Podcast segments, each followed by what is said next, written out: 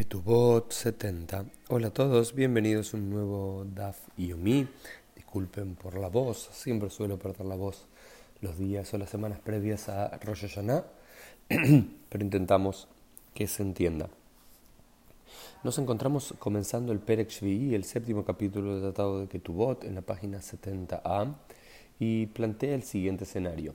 Amadir etishto mile yanot lo si un hombre, por algún motivo, hace un juramento, una promesa, un neder, de los cuales vamos a hablar en Yom Kippur, Kol Nidrei, todas las promesas, y luego eh, y dice, y la promesa es que la mujer no puede usufructuar de ningún producto de él ni de su propiedad, hasta 30 días puede mantener esa promesa. Se enoja con su mujer, se pelea con su mujer, le agarra un rayo de locura y dice, no te voy a mantener, no puedes eh, comer nada en mi propiedad, no puedes dormir en mi cama, no puedes estar en mi lugar.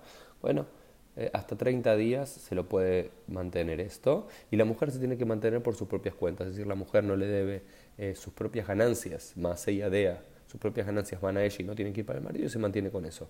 Pero después no dice la Mishnah, si la mujer no puede incluso mantenerse con eso, el hombre tiene que asegurarse que la mujer tenga un parnas, que tenga algún tipo de trustee, de alguien que pueda soportarla económicamente a su mujer mientras él mantiene esta, promesa.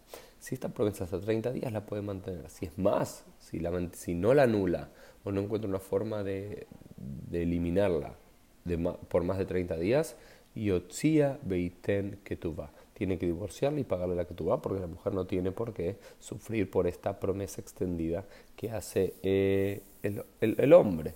¿no es cierto? Entonces, esta es una idea central que aparece aquí en, la Mishnah y que luego es, trabajada eh, en, en, la Gemara con esta noción de que si bien el hombre tiene permiso de una, este tipo de promesas, promesas que los sabios siempre desaconsejan, ¿no? porque muchas decimos, no, ¿sabes qué? Eh, no te voy a dar comida por una semana o no vas a poder ver la tele por una semana. Esas promesas para el mundo de la tradición rabínica tienen importancia y no pueden eh, simplemente anularse porque uno desea.